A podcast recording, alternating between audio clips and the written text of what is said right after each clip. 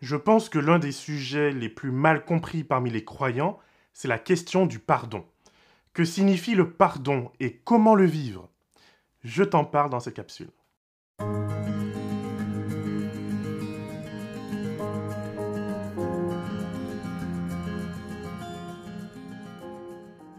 Bonjour, je suis heureux de te retrouver pour une nouvelle réflexion. Aujourd'hui, je vais te parler du pardon en m'inspirant toujours de la vie de Joseph. Pardonner est probablement la chose la plus difficile qui soit. Elle est souvent banalisée dans l'Église comme un dû, quelque chose d'incontournable, et je suis d'accord que ce n'est pas entièrement faux. Le pardon, après tout, est au cœur du christianisme. Sans pardon, point de salut. Mais le pardon n'est pas quelque chose qui se fait n'importe comment. Et je te propose dans cette vidéo de voir pourquoi. Quand tu fais une bêtise, es-tu désolé d'avoir blessé quelqu'un ou es-tu désolé d'avoir été pris? Es-tu désolé de la souffrance que tu as causée chez ton prochain ou es-tu désolé de ce que l'opinion des autres à ton sujet sera tarnie? Nous sommes souvent davantage désolés des conséquences que nous subissons à cause de nos fautes plutôt que de la souffrance que nous causons chez les autres. D'ailleurs, nous, nous nous sentons concernés par cette souffrance que lorsqu'elle déborde et qu'elle nous atteint en représailles. Dans le chapitre 45 du livre de Genèse, de la Genèse, nous assistons à la scène finale de réconciliation entre Joseph et ses frères. Joseph est devenu l'une des personnes les plus puissantes du monde antique. Il est le premier ministre de l'Égypte. Il a la confiance du Pharaon et il a même reçu en mariage une fille d'un prêtre du culte le plus puissant d'Égypte. Bref, après avoir été vendu par ses frères, après avoir été trahi une fois de plus par la femme de Potiphar, après avoir croupi en prison et après avoir été oublié par celui qui l'a aidé, par un ami, Joseph est enfin dans une position de force où il pourrait se venger de tous ses ennemis. Il pourrait se venger de cet ami infidèle, de Potiphar et de sa femme, et maintenant, il tient même la vie de ses frères entre ses mains. Mais Joseph, au lieu de se laisser ronger par la violence, par l'amertume, par l'esprit de vengeance, va agir avec sagesse. Le pardon n'est pas quelque chose de bon marché qui donne à l'agresseur davantage de chances euh, de faire le mal. Certes, il y a toujours un risque à pardonner car on ne sait jamais vraiment ce qui se trouve au fond du cœur humain. Mais il n'est pas dit que pardonner devait se faire n'importe comment. Avant d'arriver à la réconciliation du chapitre 45, Joseph va tester ses frères. Il va vérifier qu'ils ont évolué dans le bon sens. Avant d'enlever sa carapace, sa protection, avant de se montrer vulnérable à leur égard, Joseph veut vérifier que ses frères ont bien abandonné leur esprit de violence et leur esprit de meurtre. Il va tester ses frères pour savoir si la réconciliation est possible, la réconciliation étant bien sûr la finalité du pardon. Il va donc les tester au niveau de leur loyauté envers son père, sur leur capacité à protéger l'un des leurs, Benjamin, et ultimement sur leur jalousie potentielle envers le dernier enfant de Rachel qui est encore en vie, selon eux. Trop souvent, nous faisons du pardon un processus mystique qui voudrait qu'il faille oublier qu'un meurtrier ou un violeur puisse représenter une menace. Non. On entend même qu'on n'a pas vraiment pardonné à moins de se mettre à nouveau en danger et de faire comme si rien ne s'était passé. Mais, mes amis, cela n'est pas biblique. Certes, Jésus nous invite à pardonner nos frères et sœurs 77 fois 7 fois, mais cela ne signifie pas qu'on donne le champ libre à celles et ceux qui nous veulent du mal. Ce pardon s'applique aux personnes qui manifestent un désir sincère de changer de voie, de changer de route, d'abandonner leurs anciennes pratiques et d'en choisir de nouvelles, vertueuses. Alors oui, sur ce chemin de changement et de progression, ces personnes risquent d'avoir des rechutes, mais il ne s'agit pas ici d'un endurcissement du cœur. Il ne s'agit pas ici d'une volonté de nuire, de mentir et de profiter de l'autre. Le grand pardon que nous offre Jésus ne sera d'ailleurs pas un oubli total que le péché a existé, qu'il a déchiré l'univers et le cœur même de Dieu. Jésus gardera les cicatrices, le témoignage de l'horreur du péché pour l'éternité. Ces marques de clous et de fouet serviront de rappel éternel que le mal finit toujours par dévorer et tuer bien au-delà de ceux que nous imaginons. Pour bénéficier de ce grand pardon, Jésus invite d'ailleurs à une repentance sincère. Dans ce passage de Matthieu 25, où Jésus parle du salut éternel, il fait la distinction entre celles et ceux qui agissent en cohérence avec l'image de Dieu d'un côté, et celles et ceux qui agissent en cohérence avec la marque de la bête. Remarque que ces personnes ne sont pas forcément des tueuses, des voleuses, des menteuses. Il s'agit simplement de personnes qui, de par leur dureté de cœur, sont insensibles aux besoins des autres. Ces personnes ne manifestent pas d'intérêt en dehors de, de leur Elles ne sont focalisées que sur elles-mêmes. Ces personnes posent la question à Jésus, mais quand avons-nous vu nu, malade, avoir faim, avoir soif? Quand tu nous as donné l'opportunité de nous faire bien voir? Alors Jésus répondra, Amen, je vous le dis, dans la mesure où vous n'avez pas fait cela pour l'un de ces plus petits, c'est à moi que vous ne l'avez pas fait. Et ceux-ci iront au châtiment éternel, mais les justes à la vie éternelle.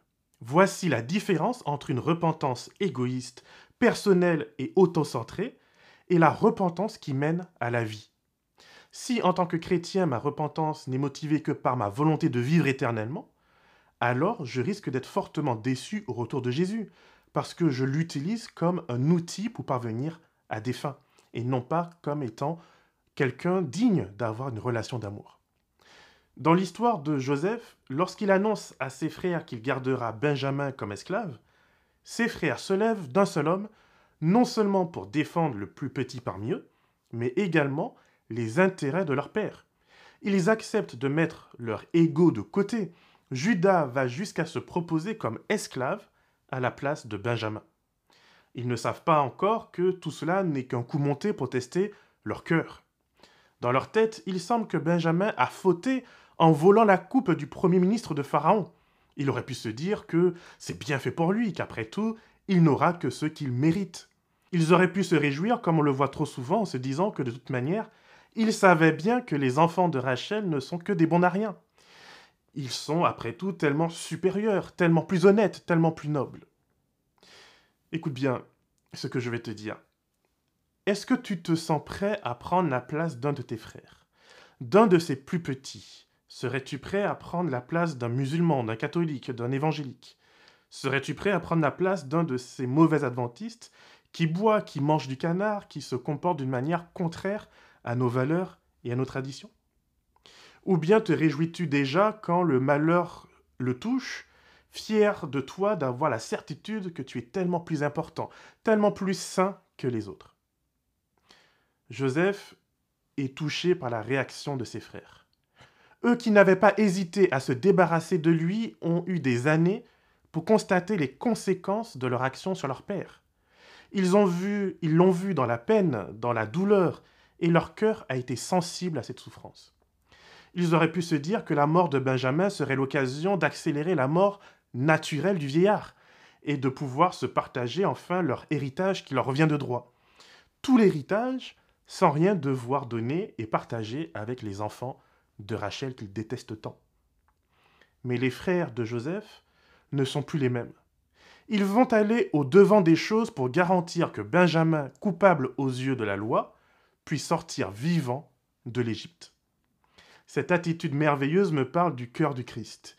Lui aussi, il s'est porté volontaire afin de sortir des personnes véritablement coupables du sort qui nous attendait tous. Mais ce pardon n'est pas une excuse. Elle n'est pas un prétexte pour continuer à se vautrer dans le mal. Dieu n'est pas un Dieu injuste qui nous donne une autorisation de faire le mal en toute impunité. Nous ne sommes pas des 007 avec des permis de tuer. De même que les frères de Joseph n'étaient pas parfaits, même après leur comportement héroïque pour sauver Benjamin, nous ne le serons pas non plus. Nous ne le sommes pas. L'attente de Dieu n'est pas que nous puissions nous autosuffire dans notre sensation de perfection, mais plutôt que nous prenions le bon chemin. Ce chemin est celui qui comprend que le mal que nous faisons, qu'il soit volontaire ou non, a un impact sur la vie des autres, à commencer par Dieu lui-même. Ce chemin est un voyage quotidien, où je prends en compte les besoins des plus petits que moi. Je me porte à leur secours autant que faire se peut, et je donne du mien, y compris en passant par le sacrifice, pour réparer mes torts. Voici l'action d'un cœur touché par la grâce divine. Un tel cœur ne se concentre pas sur le fait de savoir si les lois de Dieu sont abolies ou pas. On ne se concentre pas sur le fait de savoir est-ce que je peux faire le minimum. Un tel cœur comprend qu'un condamné à mort gracié n'est pas pour autant dispensé de suivre les lois du pays qu'il a condamné. La grâce est tellement plus belle et plus vitale que tout cela. La grâce ne cherche pas à faire le minimum, elle cherche au contraire à faire le maximum. Cette grâce se donne aux cœurs qui acceptent de reconnaître leur état et de se mettre au service de Dieu.